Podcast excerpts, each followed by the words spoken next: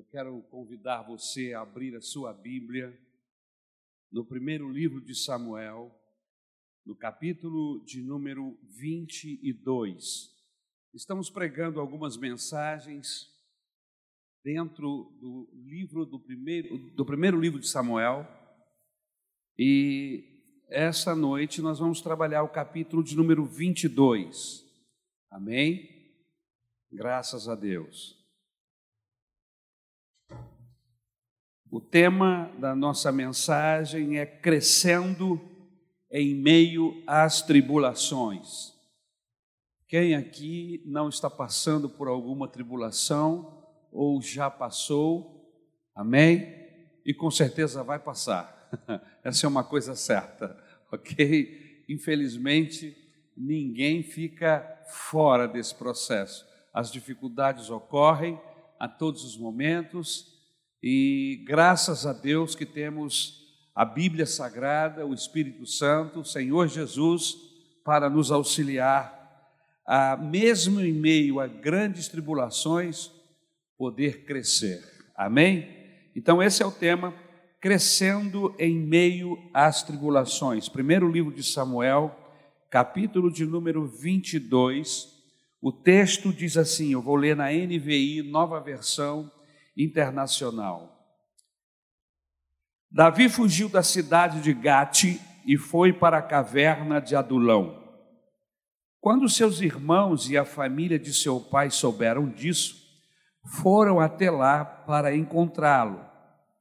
Também juntaram-se a ele todos os que estavam em dificuldade, os endividados e os descontentes, e ele se tornou o líder deles. Havia cerca de 400 homens com ele. De lá, Davi foi para Mispá, em Moabe, e disse ao rei de Moabe: Posso deixar meu pai e minha mãe virem para cá e ficarem contigo, até que eu saiba o que Deus fará comigo? E assim Davi os deixou com o rei de Moabe. E lá eles ficaram enquanto Davi permaneceu na fortaleza. Contudo, o profeta Gade disse a Davi: Não fique na fortaleza, vá para Judá. Então Davi foi para a floresta de Herete. Saul ficou sabendo que Davi e seus homens tinham sido descobertos. Saul estava sentado com a lança na mão debaixo da tamargueira na colina de Gibeá, com todos os seus oficiais ao redor. E ele lhes disse: Ouçam, homens de Benjamim, será que o filho de Jessé dará a todos vocês terras e vinhas? Será que ele os fará todos comandantes de mil e comandantes de cem? É por isso que todos vocês têm conspirado contra mim? Ninguém me informa quando o meu filho faz acordo com o filho de Jessé. Nenhum de vocês se preocupa comigo nem me avisa que meu filho incitou meu servo a ficar à minha espreita, como ele está fazendo hoje. Entretanto, Doeg, o edomita, que estava com os oficiais de Saul, disse: Vi o filho de Jessé chegar em Nob e encontrar-se com Aimeleque, filho de Aitube. Aimeleque consultou o Senhor em favor dele também lhe deu provisões e a espada de Golias, o filisteu. Então o rei mandou chamar o sacerdote Aimeleque, filho de Aitube, e toda a família de seu pai, que eram os sacerdotes em Nobe, e todos foram falar com o rei. E Saul disse: Ouça agora, filho de Aitube. Ele respondeu: Sim, meu senhor. Saul lhe disse: por que vocês conspiram contra mim? Você é o filho de Jessé, você e o filho de Jessé.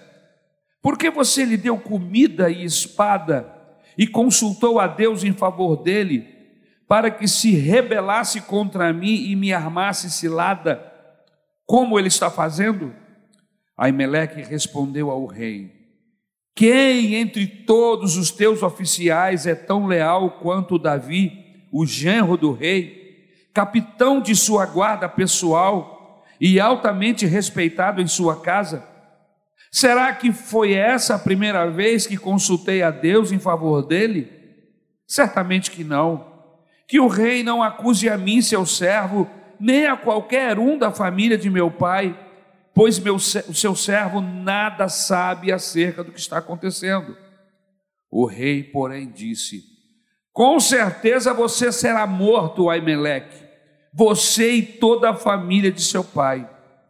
Em seguida, o rei ordenou aos guardas que estavam ao seu lado: matem os sacerdotes do Senhor, pois eles também apoiam Davi. Sabiam que ele estava fugindo, mas nada me informaram. Contudo, os oficiais do rei recusaram erguer as mãos para matar os sacerdotes do Senhor. Então o rei ordenou a Doeg, mate os sacerdotes. E ele os matou. E naquele dia matou 85 homens que vestiam túnica de linho. Além disso, Saul mandou matar os habitantes de Nob, a cidade dos sacerdotes, homens, mulheres, crianças, recém-nascidos, bois, jumentos e ovelhas. Entretanto, Abiatar, filho de Aimeleque e neto de Aitube, escapou e fugiu para juntar-se a Davi. E lhe contou que Saul havia matado os sacerdotes do Senhor. Então Davi disse a Abiatar naquele dia, quando o edomita Doeg estava ali, eu sabia que ele não deixaria de levar a informação a Saul. Sou responsável pela morte de toda a sua família, seu, seu pai. Fique comigo, não tenha medo. O homem que está atrás de sua vida também está atrás da minha, mas você estará salvo comigo. Meu Deus, eu peço a tua graça sobre a minha vida e sobre a vida de todos os teus servos que esta noite se dispuseram a vir à tua casa para te adorar e ouvir a tua palavra. Senhor, me ajuda, ajuda-nos, ó Deus, a nós todos inclusive aos teus filhos e muitos que estão através da internet ouvindo esta mensagem, vendo este culto. Senhor, nos abençoa, que a tua graça possa nos envolver, que o teu espírito possa nos inspirar. Senhor, nos dá a capacidade de entender e de permitir que o teu espírito aplique em nossos corações esta noite esta mensagem que tu colocaste em nosso coração. Eu rogo esta bênção em meu favor, em favor de todos nós que estamos aqui esta noite, em nome de Jesus. Amém. Crescendo em meio às tribulações. Se você está aqui esta noite, meus queridos, e ainda não atravessou por problemas, saiba que ainda vais atravessar, mais cedo ou mais tarde. É uma questão de tempo.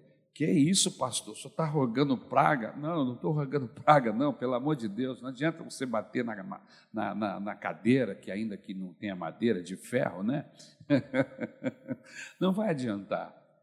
Quem neste mundo pode ficar isento de problemas e dificuldades? Me aponte um. Me aponte um. Não há como viver, nascer e viver sem de alguma forma ser pressionado. E olha, não importa a sua condição social, financeira, racial, não importa. Todos nós estamos passíveis de problemas, de dificuldades. E às vezes, muitas delas promovidas por enfermidades, promovidas por nós mesmos, pelas nossas escolhas, promovidas pelas escolhas dos outros, que nós não temos nada com isso, mas, por exemplo, o fato de você ter nascido no Brasil nesse tempo faz de você o alvo de todas as tribulações que vierem sobre a nossa nação por causa de governantes, de decisões que você sequer contribuiu para que é, acontecesse. Não é verdade? Se você está, atravessando problemas na sua vida, ou ainda vai atravessar por turbulências em sua vida, esta mensagem é para você. Ninguém, ninguém está livre de problemas na vida, não importa se você é rico ou pobre. Você mora num palácio na Inglaterra ou você mora lá na Rocinha. Todos nós atravessamos problemas, turbulências. Às vezes, pensamos que não haverá problemas em nossas vidas. A pergunta é a seguinte: não há como me ver livres desses problemas, pastor? Talvez a questão mais séria não seja esta. Talvez a questão mais séria seja como fazer para não azedar, sucumbir, amargurar-se no meio dos problemas. Porque já que os problemas virão, estão acessíveis a todos nós, então a questão não é fugir deles, o problema é como enfrentá-los sem adoecer. Como enfrentá-los sem amargurar a vida e perder o gosto da vida. Como fazer para que os problemas não nos esmaguem, não nos derrote? Como que no meio de um deserto seco e árido, eu ainda posso dar frutos? Talvez sejam estas as grandes questões. Como que no meio da maior tribulação e angústia eu posso manter o meu coração doce? Talvez sejam estas as questões que devam estar na nossa mente. Como posso atravessar as tempestades da vida e não me deixar destruir? Esse é o grande debate da vida. Esse texto que nós lemos nos fala de um homem que está sendo caçado.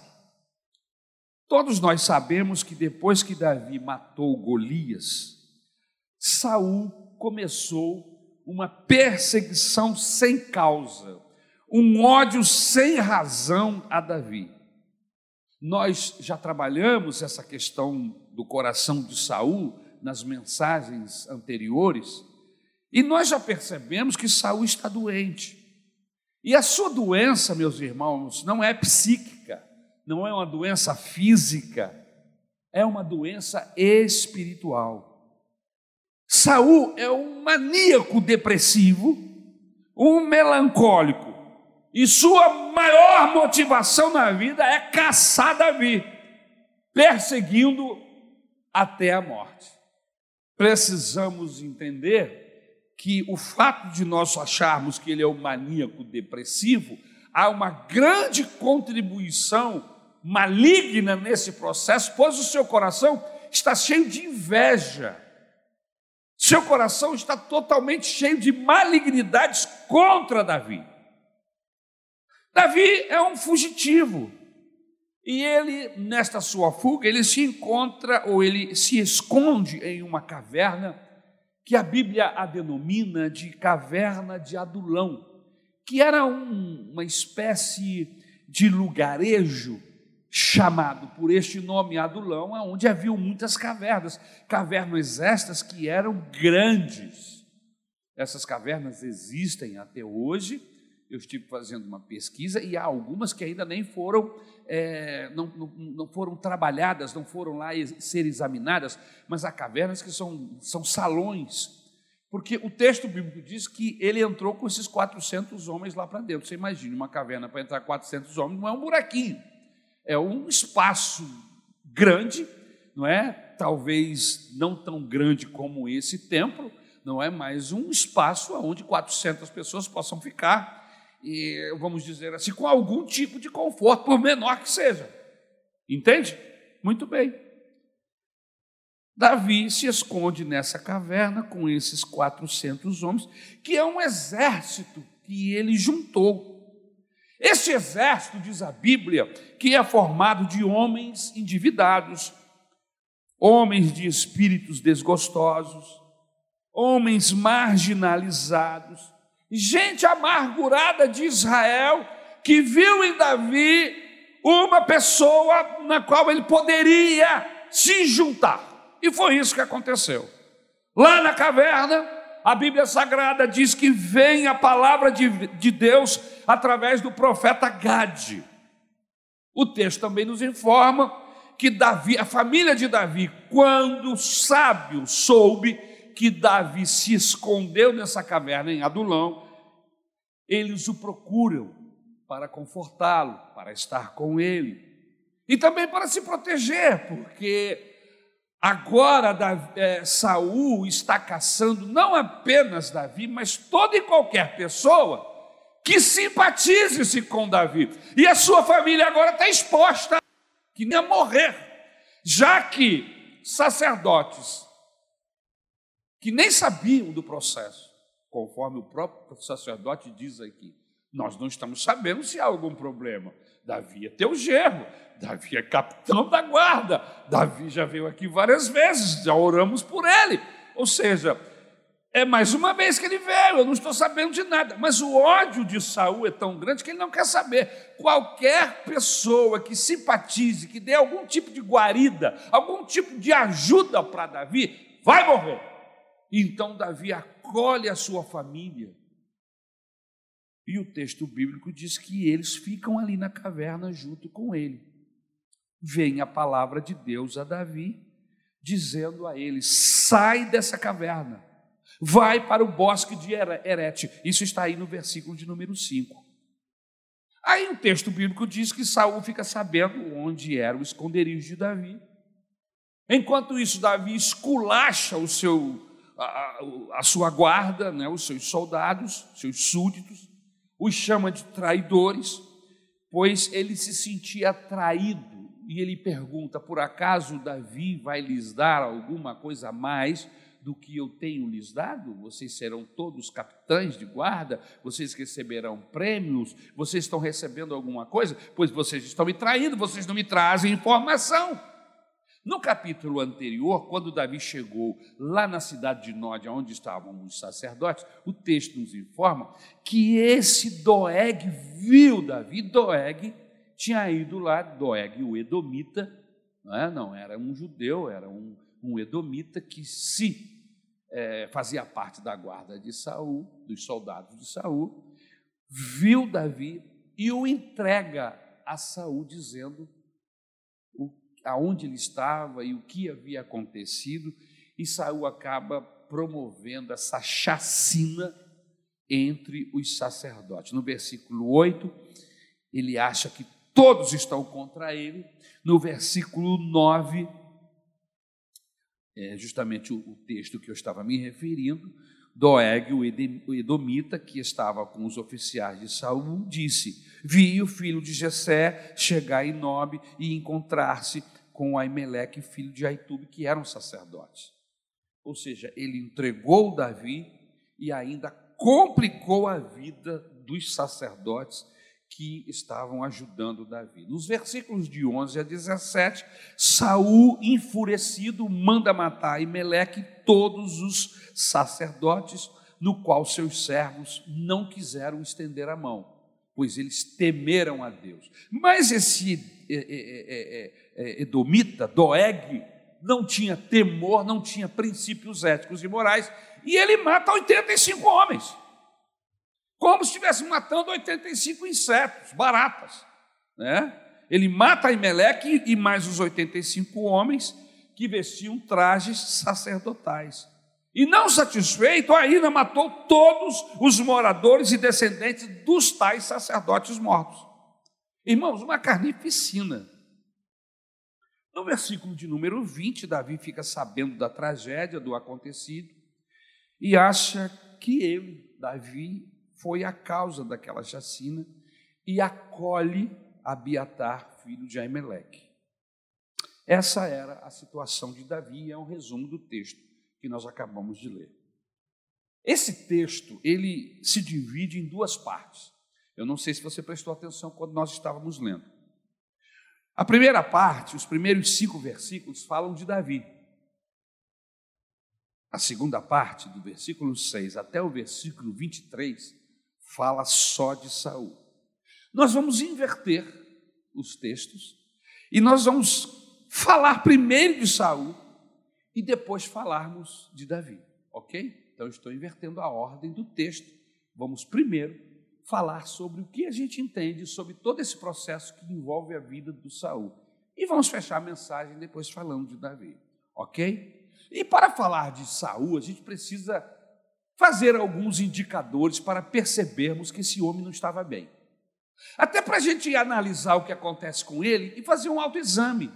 E não apenas fazer um autoexame, mas através do que a gente perceber na vida do Saul, a gente começar a aplicar em alguns contextos de nossas vidas, para nós é, é, é, percebermos alguns indicadores que nós vamos ver em Saul, quem sabe na vida de pessoas que estão no nosso entorno, aonde nós nos relacionamos, compramos, vendemos, entramos e saímos. Então são indicadores interessantes. Que indicadores são esses, pastor? Indicadores de falência espiritual. Então, esse texto, esse sermão, tem como alvo nos orientar a perceber indicadores de falência espiritual, seja na minha, na sua vida ou na vida de pessoas que estão próximas a você. E que indicadores são esses, pastor? Qual é, é quais são esses indicadores? Primeiro, qual é o exemplo de homem que azedou com a vida diante dos problemas?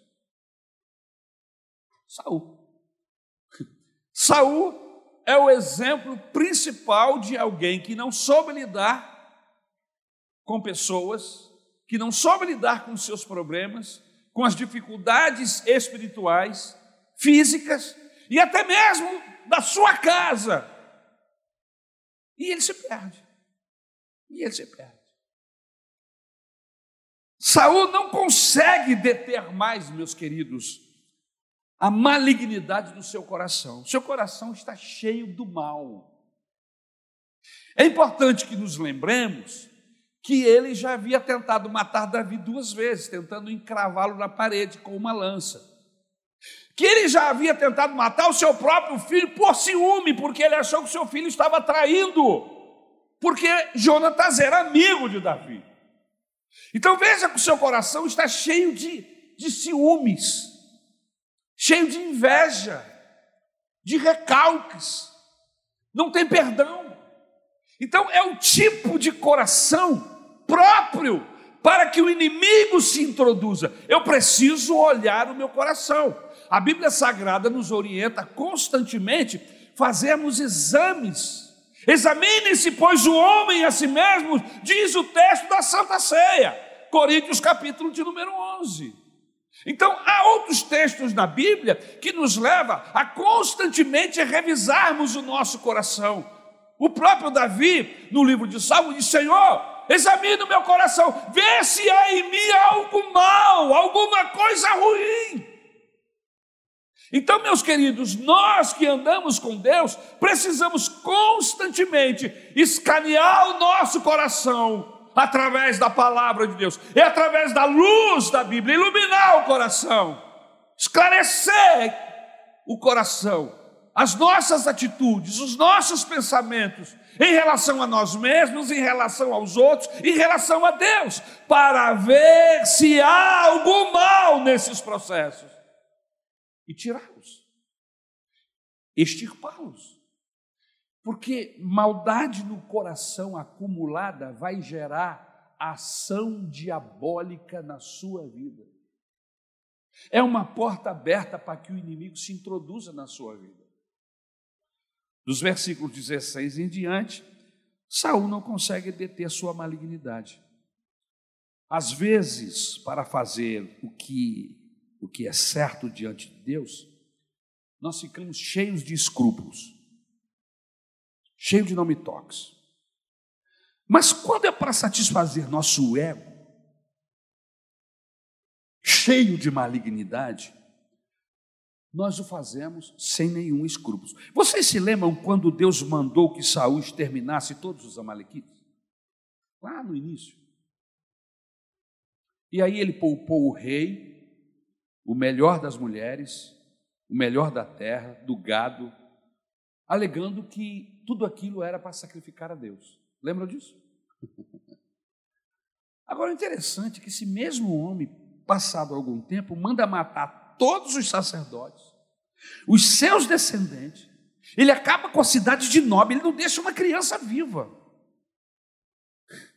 Você viu que são contextos parecidos, mas com ações totalmente fora de, de contexto bíblico, de ação de Deus. Veja que ponto chega um desviado de Deus, irmãos. Tão maligno que manda matar os sacerdotes. E naquela época, o sacerdote, irmãos, ele era o mediador. O sacerdote era o mediador naquela época. Se alguém queria alguma coisa de Deus, hoje nós temos Jesus, o nosso mediador, o nosso sacerdote está diante de Deus. Ele é o nosso mediador. Mas naquela época Jesus não tinha nascido ainda, irmão. O mediador era o sacerdote. Aí ele manda matar o mediador, a única pessoa que pode ajudar ele em relação a Deus. Olha a ideia. O homem não tem nenhum controle emocional. O homem não tem nenhum temor de Deus.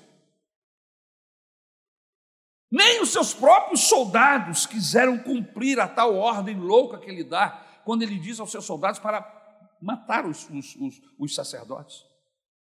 Só Doeg, que era um edomita, que era um estrangeiro, sem princípios éticos, morais, sem princípios espirituais, que acaba cumprindo essa ordem louca.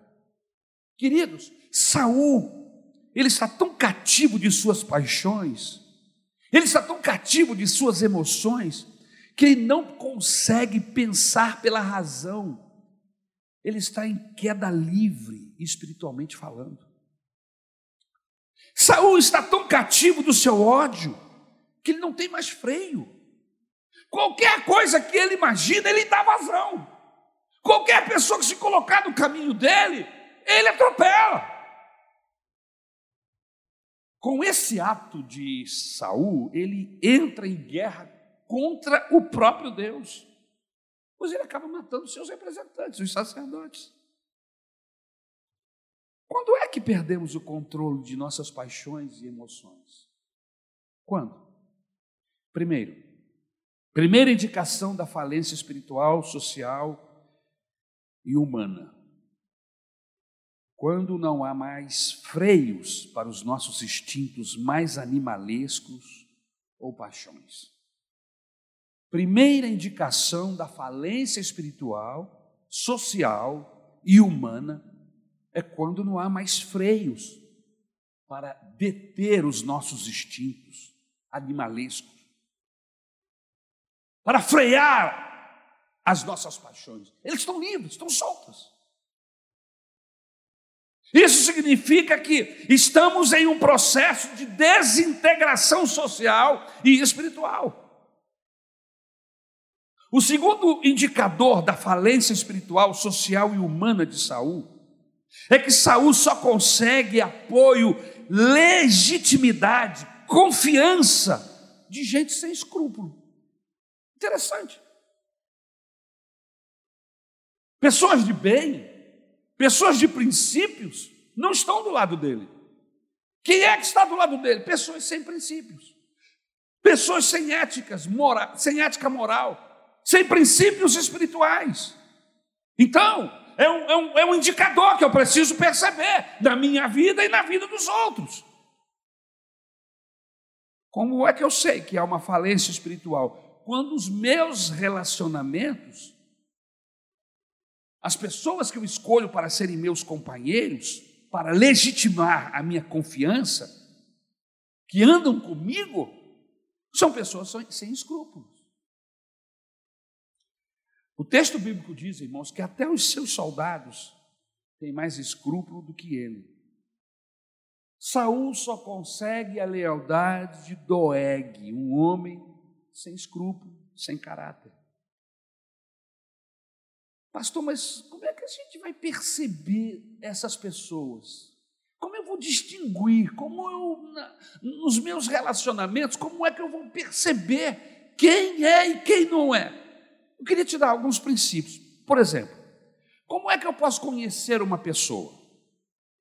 Eu conheço uma pessoa pelas músicas que ela faz e que ela canta. Eu conheço uma pessoa pelos livros que ela escreve ou pelos livros que ela lê.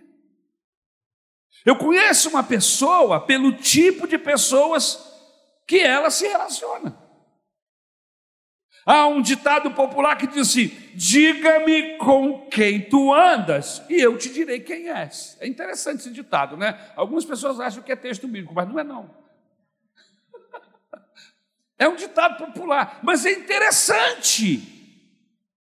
Andas com medíocres e será pior do que eles. Ande com os grandes e tu te tornarás um deles. E aí a pergunta que não quer calar é a seguinte: quem são os seus amigos? Quem eram os amigos mais chegados de Saul? Deixe-me citar alguns outros ditados aqui para você compreender aonde eu quero chegar. Só um gambá cheira outro.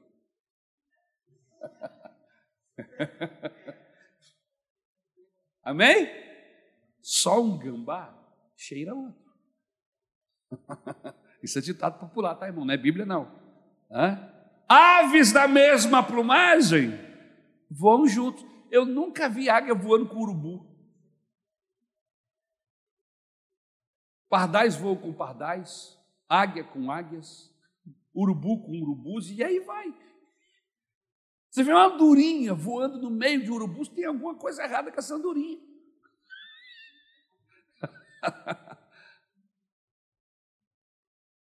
Deixa eu te puxar para alguma coisa mais prática. Vá a um acampamento da igreja. Vamos lá, vamos para um acampamento da igreja. Vamos comigo agora. Acampamento da igreja. E aí você vai ver que os bagunceiros sempre vão ficar juntos. Interessante isso, meu. Já a turma que está querendo buscar Deus, orar, eles parece que são atraídos, eles se juntam num canto e fica ali um grupo. Aí você vê se aquele grupo ali está querendo alguma coisa com Deus. Aquela lá, aquela galera lá, nada com vocês, tá, irmãos, por favor. Aquela galera lá, não parece. Só apontei assim, mas não tem nada a ver com vocês, não, vocês são de Deus. Amém? Fora o anel, né?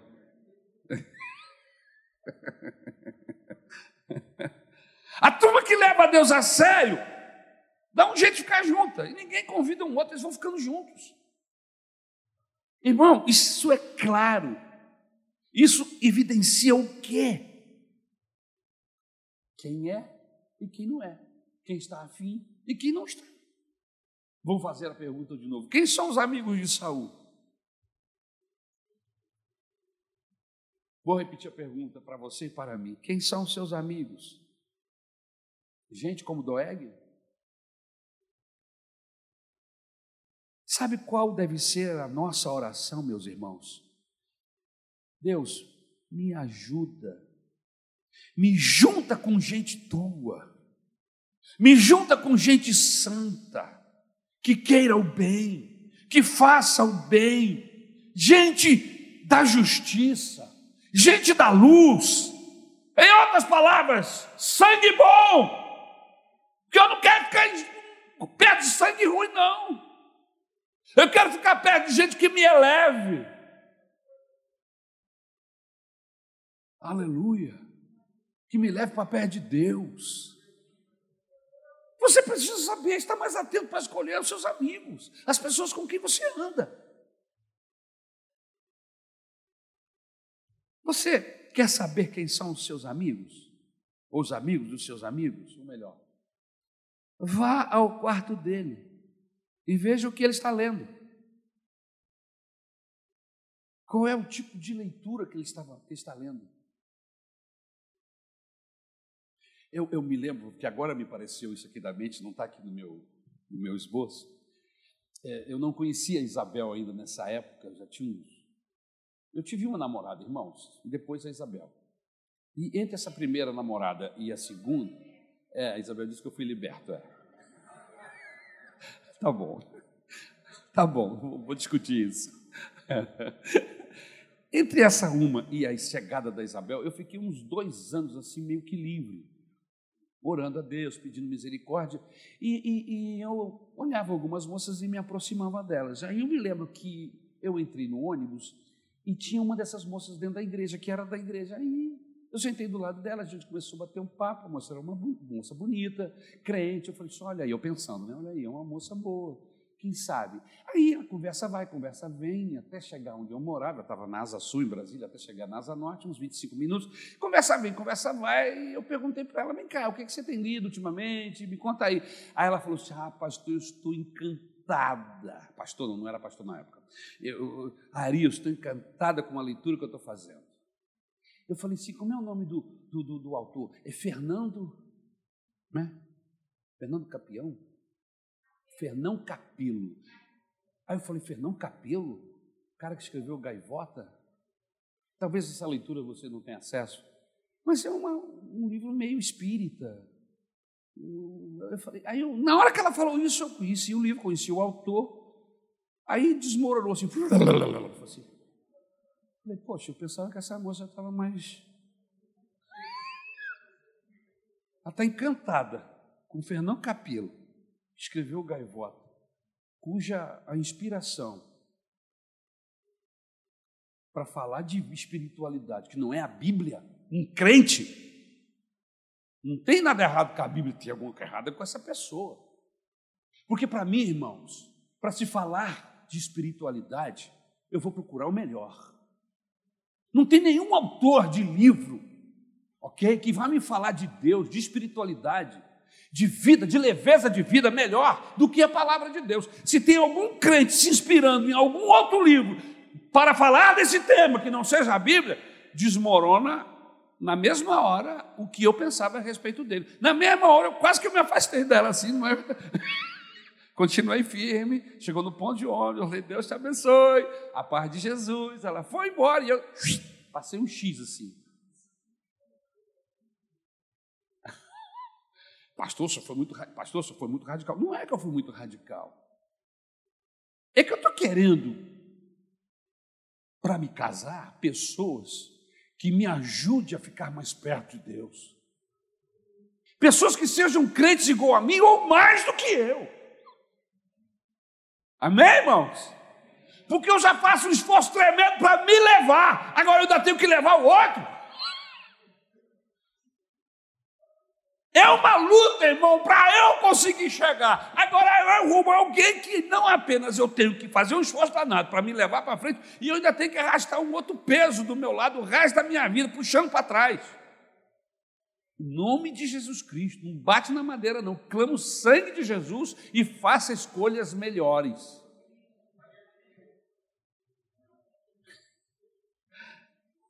Qual é o tipo de livro que ele está lendo? Você quer conhecer a pessoa? Qual é o tipo de filme que ele gosta de assistir? Pergunte a ele qual o tipo de mulher que ele gostaria de ter como esposa. Ouça o que ele diz. E isso serve para as mulheres também.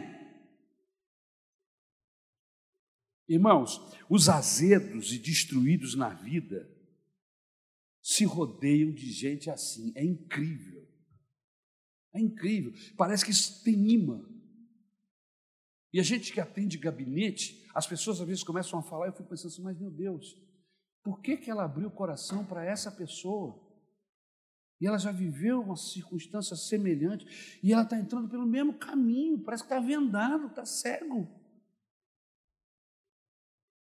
Rompe isso em nome do Senhor Jesus. Terceiro indicador de falência espiritual, social e humana de Saul. Saul é um homem azedo da vida porque ele não consegue confiar em ninguém. Nós trabalhamos essa questão de confiança algumas semanas atrás. Quanto mais perto de Deus nós estamos, irmãos, mais a gente confia nas pessoas. Mais confiável nos tornamos e mais esperançosos em confiar em pessoas. É isso mesmo, irmão. Pessoas que desconfiam de tudo e de todos têm algum problema.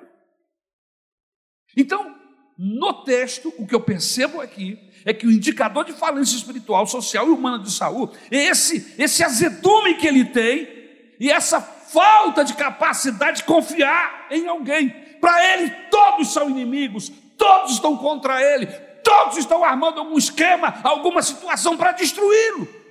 Todo mundo é bandido na cabeça do, do, do Saul, aqui no versículo 8.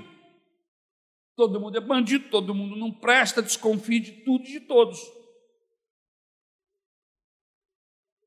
Qual é o sinal de alguém falido na vida? Não confiar em ninguém. É aquele que diz assim: Deus me livre dos meus amigos, porque dos meus inimigos eu tomo conta.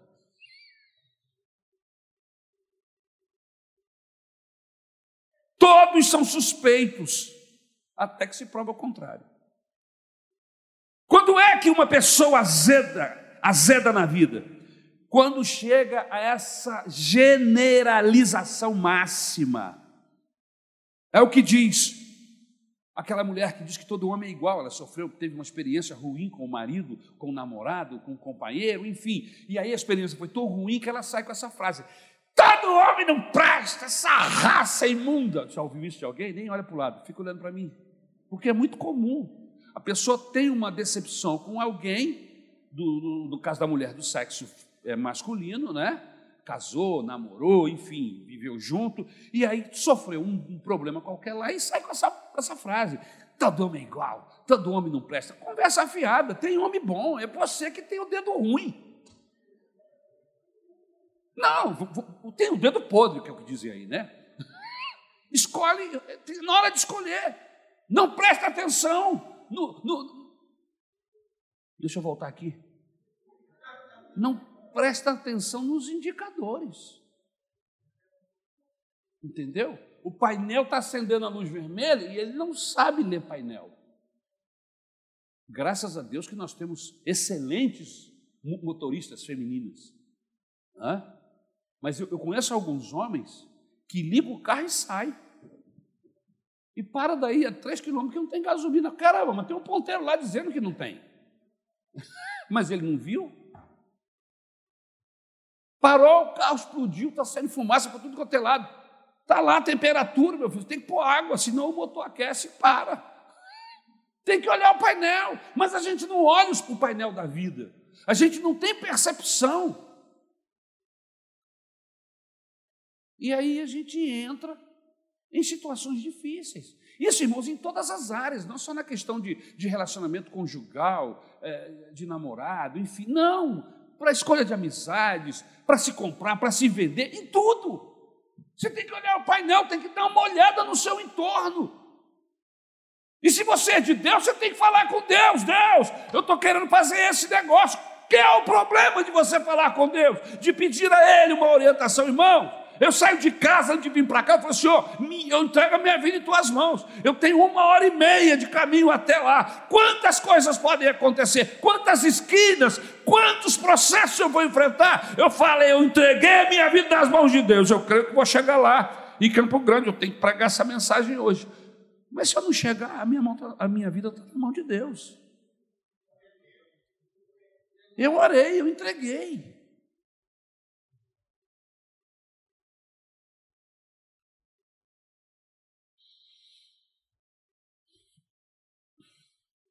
Todos são suspeitos até que se prove o contrário, é a cabeça do Saul. Quando é que uma pessoa azeda na vida? Quando chega a essa generalização máxima, dizer que todo mundo é igual, todo homem é igual, toda mulher é igual, todo pastor não presta,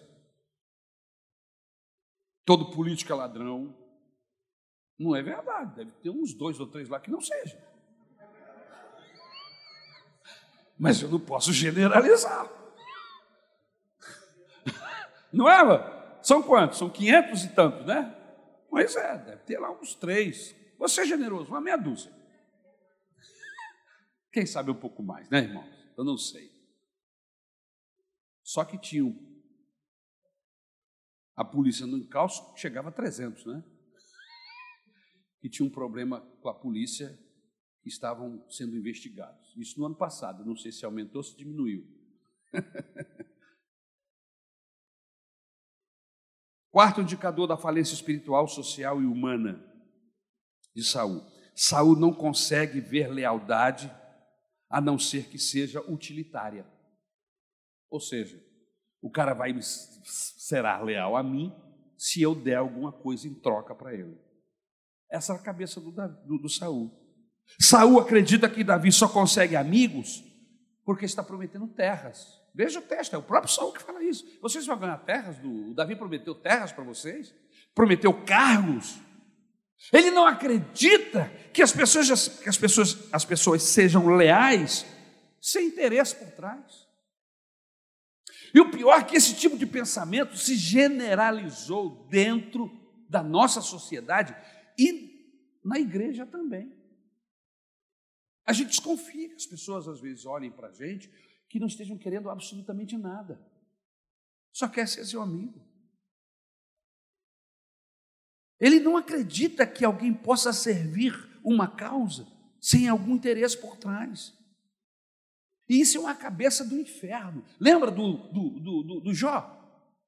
Quando o Satanás chega para Deus e Deus diz: Não, mas eu tenho lá na terra o Jó que é fiel. Aí ele diz assim: Mas também tu cercaste, nenhum mal acontece com ele, tu deste tudo para ele, desse jeito até eu. Miserável. Aí Deus falou assim: Não, você não conhece Jó, você está julgando ele de forma errada. Eu vou te provar que não é assim. Vai lá e toca nas coisas dele. E aí tocou tudo, tirou tudo, da noite para o dia o Jó perdeu tudo. E aí o Jó disse: Nu, saí do vento da minha mãe, nu, vou voltar para lá, bendito seja o nome do Senhor. Então veja que essa mente, ela está corrompida pelo diabo. É o pai, a mãe, que quando o filho vai beijá-lo, ele logo pergunta: O que é que você quer? Pelo amor de Jesus Cristo, não vão me envergonhar, meninos. Quando vocês forem se aproximar do Pai, se aproxima toda hora, não se aproxima só quando vocês querem alguma coisa, não, porque acaba nos levando a pensar que isso é verdade. Abrace, beije seu Pai, sem interesse algum. Se ele disser assim, está precisando de alguma coisa, diz, não, Pai, só queria te dar um beijo. Ele vai ficar feliz. Não, mãe, eu só estou com saudade, queria te dar um abraço, não estou precisando de nada, não. Mesmo que isso não seja a verdade. Não, faz isso não, pelo amor de Deus. não faz isso não. Amém? Mas abra o seu coração para o seu pai, para a sua mãe. E não apenas vá agradá-los ou fazer alguma coisa porque você tem interesse. Alguns maridos são grossos, estúpidos, grosseiro que nem uma porta. Mas aí no dia que ele tem as necessidades físicas dele, né, aí ele começa a fazer um carinho, a mulher não é boba, não, ela já sabe, esse miserável está querendo alguma coisa. Me tratou mal até ontem à noite. Ah, hoje amanheceu cheio de graça. Não é Ave Maria, mas está cheio de graça. Olha só. Ele está querendo. Aí a mulher também. Não vai sair nada daqui, esse miserável. E aí mata ele na unha. Agora, se você for gentil sempre, se você for carinhoso sempre, Irmãos, e para ser gentil, carinhoso, precisa de flores, não. As mulheres trocariam qualquer dúzia de flor por educação, por uma palavra de carinho, por ternura, por meiguice, sabe? E aí, quando isso acontece todo dia, toda hora, e você não está buscando absolutamente nada, senão falar o que está no seu coração para a sua amada, Irmãos, as coisas acontecem em qualquer hora, em qualquer dia, em qualquer momento, em qualquer lugar. Sabe por quê?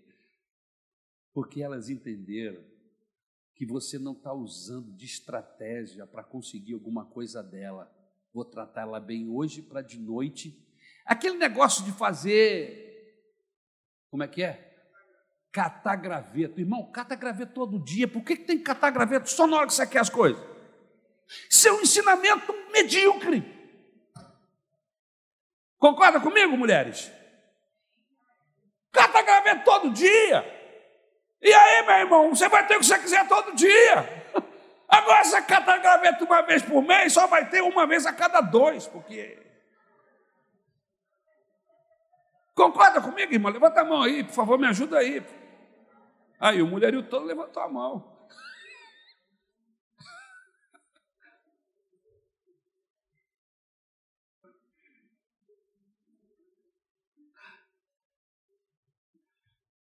E isso acontece com Deus também, sabia? E tem muito pastor que usa textos bíblicos, se utiliza desse tipo de barganha para ensinar que as pessoas têm que dar alguma coisa para Deus, para Deus poder fazer alguma coisa em relação a eles. Isso é um ensinamento que não é bíblico, não é de Deus. Deus lá precisa de dinheiro, irmãos. Ele é o dono de todo ouro e de toda prata. E outra coisa, se eu preciso dar algum dinheiro para Deus, para Ele me abençoar, então a morte de Jesus na cruz do Calvário não teve efeito nenhum mas isso não é verdade. A morte de Jesus abriu a porta do céu, todas as bênçãos que vêm de Deus para mim, para você, para a igreja, vem por causa de Jesus Cristo e não por causa do meu sacrifício ou do meu dinheiro. Porque se fosse assim, então Deus seria venal. E se Deus é venal, então o pobre está na desgraça, pastor. Só o rico que teria abençoado. Não é verdade, meus irmãos? Mas não é assim. A Bíblia Sagrada diz que Deus é bom, aleluia. E Ele não faz as coisas porque pagamos ou porque nos sacrificamos. Ele nos abençoa porque Ele é bom e porque Jesus pagou da cruz do Calvário. O sacrifício de Jesus tem valor lá no céu. Ele me ouve porque é graça favor não merecido, Daniel. E aí, gente como eu e você, que não temos onde cair morto, é vivo, não, cair morto, não, cair vivo, porque morto você cai em qualquer lugar. Gente como eu e você, somos abençoados por Deus, porque a gente chega, não com um envelope de dinheiro na mão, a gente chega com o coração contrito, aberto, pedindo compaixão, Senhor, tem misericórdia. E aí, como Ele é bom, Ele é cheio de misericórdia, Ele se compadece do pobre e do necessitado e estende a sua mão para nos ajudar. Que Deus é esse? É o Deus da Bíblia, é o Deus do nosso Senhor e Salvador Jesus Cristo. Aleluia. Agora veja a diferença de alguém que tem Deus cuja vida é adocicada pelo Espírito Santo. Até agora, irmão, eu deixei a primeira parte, porque é a parte ruim. Agora a gente vai fechar com a parte boa, precisa levar a parte boa para casa. Qual é a diferença de alguém que tem Deus, que a vida é adocicada, não é azeda, é adocicada pela presença do doce Espírito Santo? Primeiro, Davi vai morar com um grupo de homens 400 homens em aperto, endividados, amargos de espírito. Davi se faz chefe deles. E o bonito disso aqui é que ele não se deixa esmagar, fracassar com aquela situação. Quero lhe dizer que ele tinha saído do palácio, ele está em fuga. A morada dele, na casa dos pais, antes de se tornar genro do, do Saul, que era o rei, e ele tinha acomodações dentro do palácio, na casa do rei, tinha servos. E agora ele se torna um fugitivo, um renegado. E ele está dentro de uma caverna com 400 homens desgostosos, amargos de espírito. Mas ele não deixa o que está de fora estragar o coração dele. A Bíblia diz que sobre tudo nós devemos guardar o nosso coração. Às vezes nós passamos por situações difíceis, mas não significa que agora você vai deixar que esse aperto, esse, essa dificuldade que você está vivendo agora, amargure o seu coração de uma tal maneira que a vida não tem mais razão de ser para você. Perdeu o gosto da vida. Davi não deixa o seu coração amargar. Imagine, irmãos, um ambiente assim. E Davi consegue aprender com aquela situação. Mas o que, ele aprende, pastor? Primeiro, ele aprende a se relacionar não com os triunfantes, mas com os apertados da vida. Ele aprende, aprende-se o que, pastor? Aprende-se a ser mais humano, mais sensível à dor humana. Davi vai ser rei, e para isso ele precisa aprender a relacionar-se com o povo. Que povo? Os caçados, os apertados, os marginalizados. Veja, irmãos, que Deus está se aproveitando de todo um processo na vida de Davi para lhe ensinar. Davi está numa escola, e a escola é: Davi, você precisa aprender a ser um rei segundo o meu coração. E você vai passar por circunstâncias, por dificuldades, e o alvo é aprimorar o seu coração, fazer com que você seja mais humano, seja mais sensível, não ao riso dos ricos, dos poderosos, mas sensível aos que estão caçados, aos que estão apertados, marginalizados. Davi aprende a ver a sorte dos destituídos. Só assim se forma um rei, irmãos. Só assim se forma um líder. E é isso que o Espírito Santo está fazendo com a igreja. A gente chega aqui grosso, a gente chega aqui imbecil, a gente chega aqui tosco, a gente chega aqui idiota, a gente chega aqui cheio de problemas. Aí a gente começa a estudar a Bíblia, começa a orar, começa a conviver um com o outro. O Espírito Santo começa a nos afiar, começa a tirar o que não serve. E a gente começa a ficar mais perto de Deus. E quanto mais perto de Deus, mais tolerância. Quanto mais perto de Deus, mais sensível à dor humana, mais sensível ao carente. Se tem uma coisa que não combina, é gente andando perto de Deus, mas o coração altivo, mas fazendo diferença entre pessoas e pessoas. Não! Quanto mais perto de Deus ficamos, mais parecido com eles. Com Ele devemos estar. É este o grande alvo da Bíblia. Veja que Davi estava dentro de uma caverna, porque Deus o estava preparando para ser rei. Eu, eu acho que isso que deveria acontecer com os nossos governantes, sabe? Infelizmente. Os nossos governantes não são preparados para liderar. E muitos deles, que às vezes vêm de camadas mais pobres, mais baixas, se corrompem, sopa a cabeça e se tornam imbecis, idiotas, soberbos e se esquece de onde vieram, dos apertos que passaram, e que assim como ele, há centenas de milhares. E quando Deus os coloca lá em cima, em vez deles olharem para baixo, estender a mão, criarem leis, abençoar a nação de, de necessitados e carentes, não. Eles entram na mesma linha dos demais. Para mim, tudo, para vocês, nada. E ficam como reis. O nosso regime não é, não é de de monárquico. Nosso regime é presidencialista, mas os nossos presidentes, com raras e honrosas exceções, atuam como se fossem reis. E não apenas os presidentes, os ministros de Estado, os deputados, os senadores, todos eles. Basta ter alguma autoridade e eles acham que são superiores aos demais. Eles precisavam entender que nós somos os patrões e que eles é que são os servos. Eles precisavam ter esse entendimento de que eles, do presidente até o, o, o, o, o cara que toma conta dos carros lá, você está entendendo? Flanelinha, estão lá para servir a nação e não para se servir dela. Deus está ensinando a Davi a ser justo. Está ensinando Davi que existem pessoas com o coração arrebentado, com suas vidas destruídas.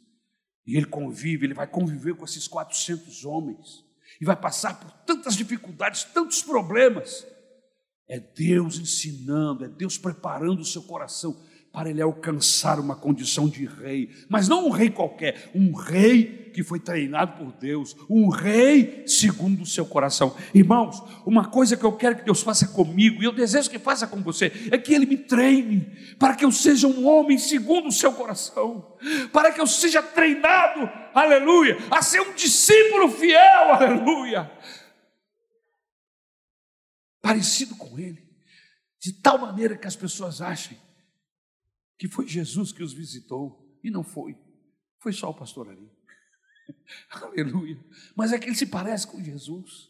o seu jeito, sua fala, sua maneira de administrar. Parece-se com Deus. Irmãos, eu não cheguei lá ainda, mas eu estou querendo andar, eu estou andando nessa direção. E a Bíblia, o Espírito Santo, Deus vai me ajudar e vai ajudar você também. Aleluia.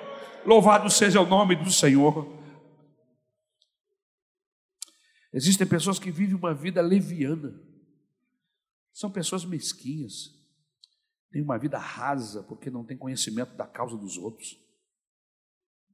Vá viver dentro de uma caverna. Deixe-me desafiar você a distribuir sopão para os que estão em situação de rua. Junte-se a esse grupo que saem aqui às sextas-feiras e vai até as pessoas que estão em situação de rua. Vai lá ver como é que elas estão. Faça frio, faça calor, estão lá dormindo no meio de baratas, de ratos. Deveríamos fazer mais. De vez em quando arrumamos um, um caldeirão de sopa e levamos lá para ajudá-los. É muito pouco, é muito pouco. Nós temos dificuldade até de juntar alimento aqui.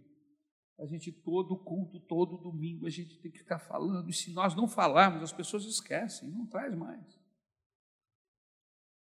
Um quilo de alimento. Nós nos reunimos aqui, nós somos 600, 700 pessoas às vezes aqui nessa, no templo. Você imagina se nós trouxéssemos um quilinho de alimento? Um, não é dez, não, um. Seria quase uma tonelada de alimento. Por semana. Já imaginou? Não teríamos falta de alimento. Poderíamos fazer mais, fazer mais.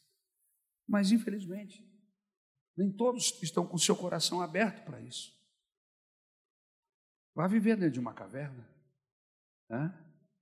Vamos ver a miséria dos outros. E aí nós vamos ser curados. Pensar que vai ajudar os outros. E muitas vezes nós mesmos é que somos ajudados.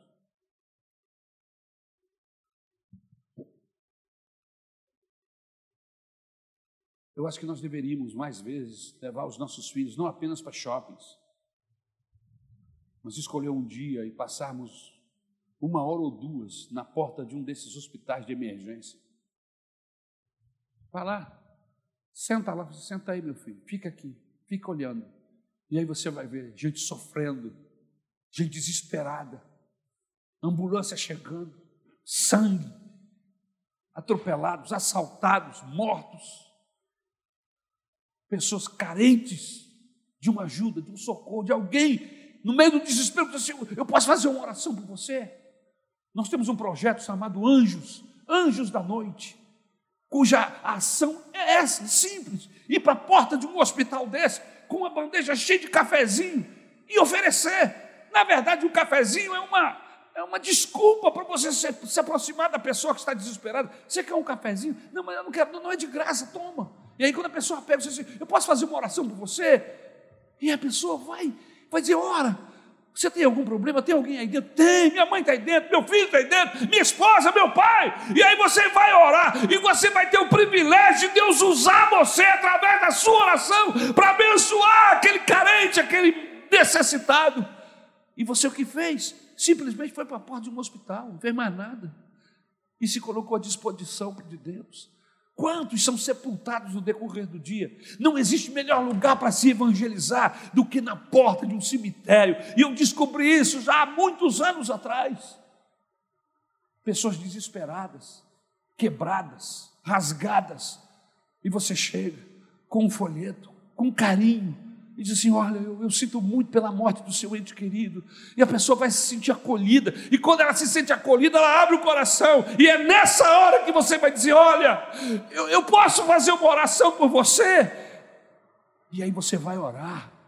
E Deus vai usar você para consolar, para curar, para erguer, para levar um caminho de esperança para aquela pessoa. Irmãos, são tantas as oportunidades que a gente perde.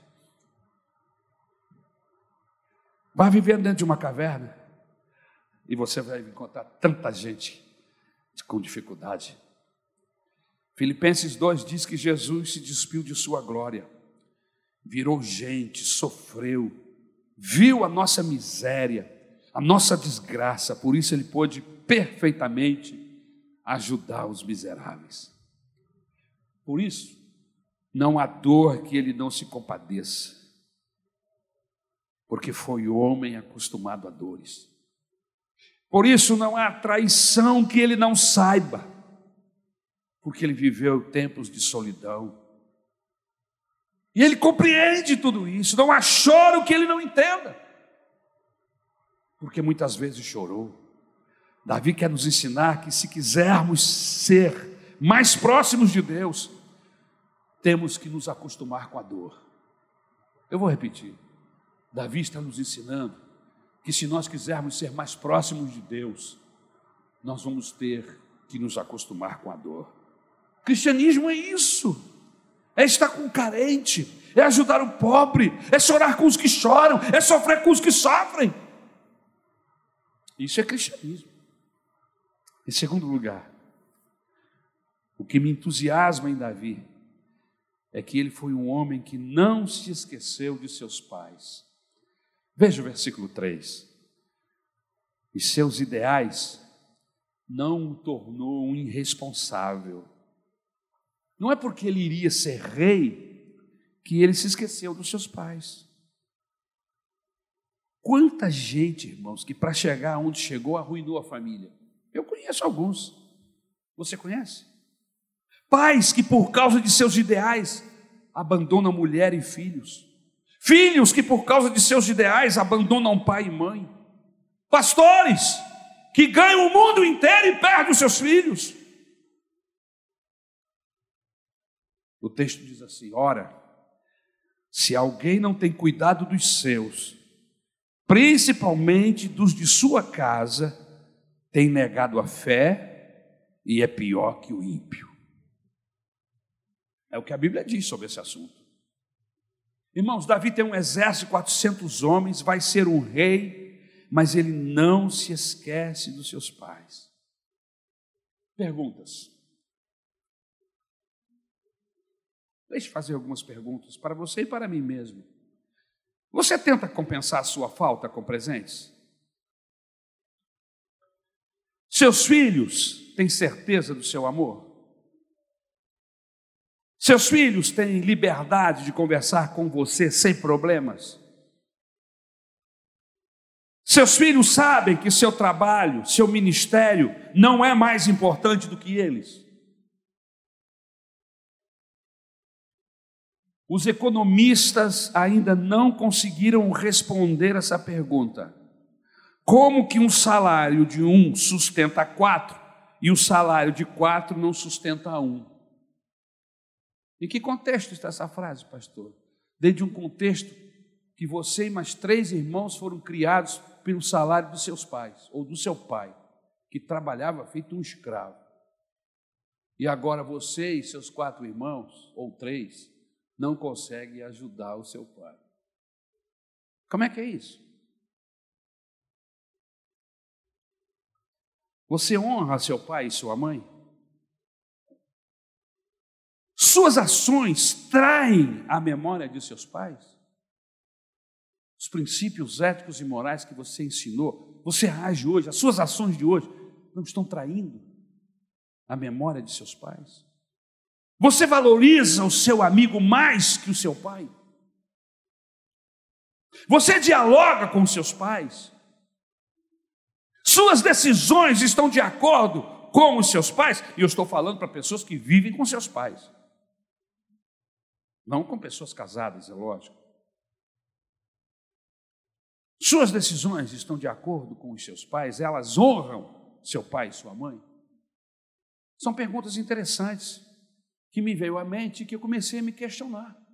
Porque graças a Deus eu tenho pais vivos. Um com 86 e outro com 85. Terceiro, e eu vou terminar. O que mais me surpreende em Davi é que ele não deixa de ser sensível para ouvir a Deus. Primeiro, ele não amargura o seu coração por causa da tribulação, do momento difícil que ele está vivendo. Ele não azeda seu coração, ele mantém o seu coração inteiro. Segundo, ele não se esquece de sua família, apesar de todas as promessas e circunstâncias. Quando os seus pais chegam lá, o texto bíblico diz que ele os acolhe. E como ele sabia que os seus pais estavam vivendo em perigo, porque Saul estava matando qualquer um que simpatizasse a Davi, principalmente sua família, o que, que ele faz? Ele vai até o rei de Moabe e pede ao rei de Moabe para acolher os seus pais. Mas por que, que ele foi pedir ao rei de Moabe? Você se lembra que a bisavó de Davi era Ruth e ela era moabita? Havia laços familiares entre a família de Davi, seus pais, e os moabitas. Reconhecido pelo próprio rei, que acolhe os seus, os seus pais. E diz: Não, deixa eles aqui, eu vou cuidar deles. Saúl não vai fazer nada com eles. E aí ele fica em paz, tranquilo, para lutar as guerras. E ele diz assim: Até que Deus me dê vitória nessa causa, cuida deles aí, por favor. Em terceiro lugar, ele nos surpreende, porque ele não perde a sua sensibilidade para ouvir Deus, mesmo debaixo de perseguição e de tribulação. Veja o versículo 5: Contudo, tudo que está acontecendo, o profeta Gade disse a Davi: Não fique na fortaleza, ou seja, na caverna onde você está, vá para Judá. Então Davi foi para a floresta de Herete. Irmãos, existem pessoas que, quando vivem tribulações, se fecham para Deus. Davi não. Davi está passando por, por, por, por, tribulações, ele se abre para Deus. Mesmo passando pelo vale da sombra da morte, seu coração está sensível para Deus. Queridos, tribulação não faz calo no coração, mas para os sensíveis, tribulação nos aproxima de Deus. Em vez de você colocar a sua tribulação entre você e Deus, jogue-a para trás e ela vai te empurrar nos braços do Senhor. o problema é que você coloca entre você e Deus. Tira essa tribulação do meio de vocês, jogue ela para trás. E a tribulação vai te empurrar nos braços daquele que te consola, daquele que te fortalece, daquele que tem chaves para abrir portas e para te levar a bênção que você precisa. Davi está na pior situação da sua vida, dentro da sua caverna, com 400 frustrados, cheio de problemas, Deus tem uma palavra para Davi. O que, é que significa isso? Deus não mudou. Você também pode estar em uma caverna espiritual, ou quem sabe transformou a sua casa em uma caverna. Eu quero te dizer esta noite: Deus tem uma palavra para você, aleluia! Louvado seja o nome do Senhor. Se você estiver só e se sente desamparado, Deus tem uma palavra para você necessitado e faminto, você que está com a sua fé abalada, você que está sem resposta, você que está sem paz na caverna, Deus tem uma palavra para você. Você que, quem sabe, o seu pai lhe abandonou, esta noite Deus está com seus braços abertos para lhe acolher. E como é que eu sei disso, pastor? Veja o que a Bíblia fala sobre isso, Provérbios 18, 24. Quem tem muitos amigos pode chegar à ruína, mas existe amigo mais apegado que o irmão. Aleluia. Jesus quer ser esse amigo. Ele é seu amigo. 1 João 3,1. Vejam como é grande o amor que o Pai nos concedeu, que fôssemos chamados filhos de Deus, o que de fato somos. Por isso, o mundo não nos conhece, porque não o conheceu. Filhinhos, agora vocês são filhos de Deus. O que, que significa isso? Você está em um outro patamar. Aleluia! Você está sentado em, em, regiões celestes, você tem acesso ao dono do universo, ao Senhor que pode todas as coisas. Salmo 37, versículo 6. Ele deixará claro como a alvorada que você é justo, e como o sol do meio-dia, que você é inocente. Isaías 55, 22. Confie os teus cuidados ao Senhor, e Ele te susterá, e jamais permitirá que o justo seja abalado. Efésios 5, ou melhor, 3, 20. Ora, aquele que é poderoso para fazer infinitamente mais do que tudo quanto pedimos ou pensamos, conforme o seu poder que opera em nós. Aleluia. Eu estava terminando esse texto hoje, eu me lembrei de um louvor baseado nesse texto, cuja letra é o texto. Procurei na internet, mas não consegui achar, mas ele está aqui na minha mente. E diz assim: Ora, aquele que é poderoso para fazer infinitamente mais do que tudo quanto pedimos ou pensamos, conforme o seu poder que opera em nós.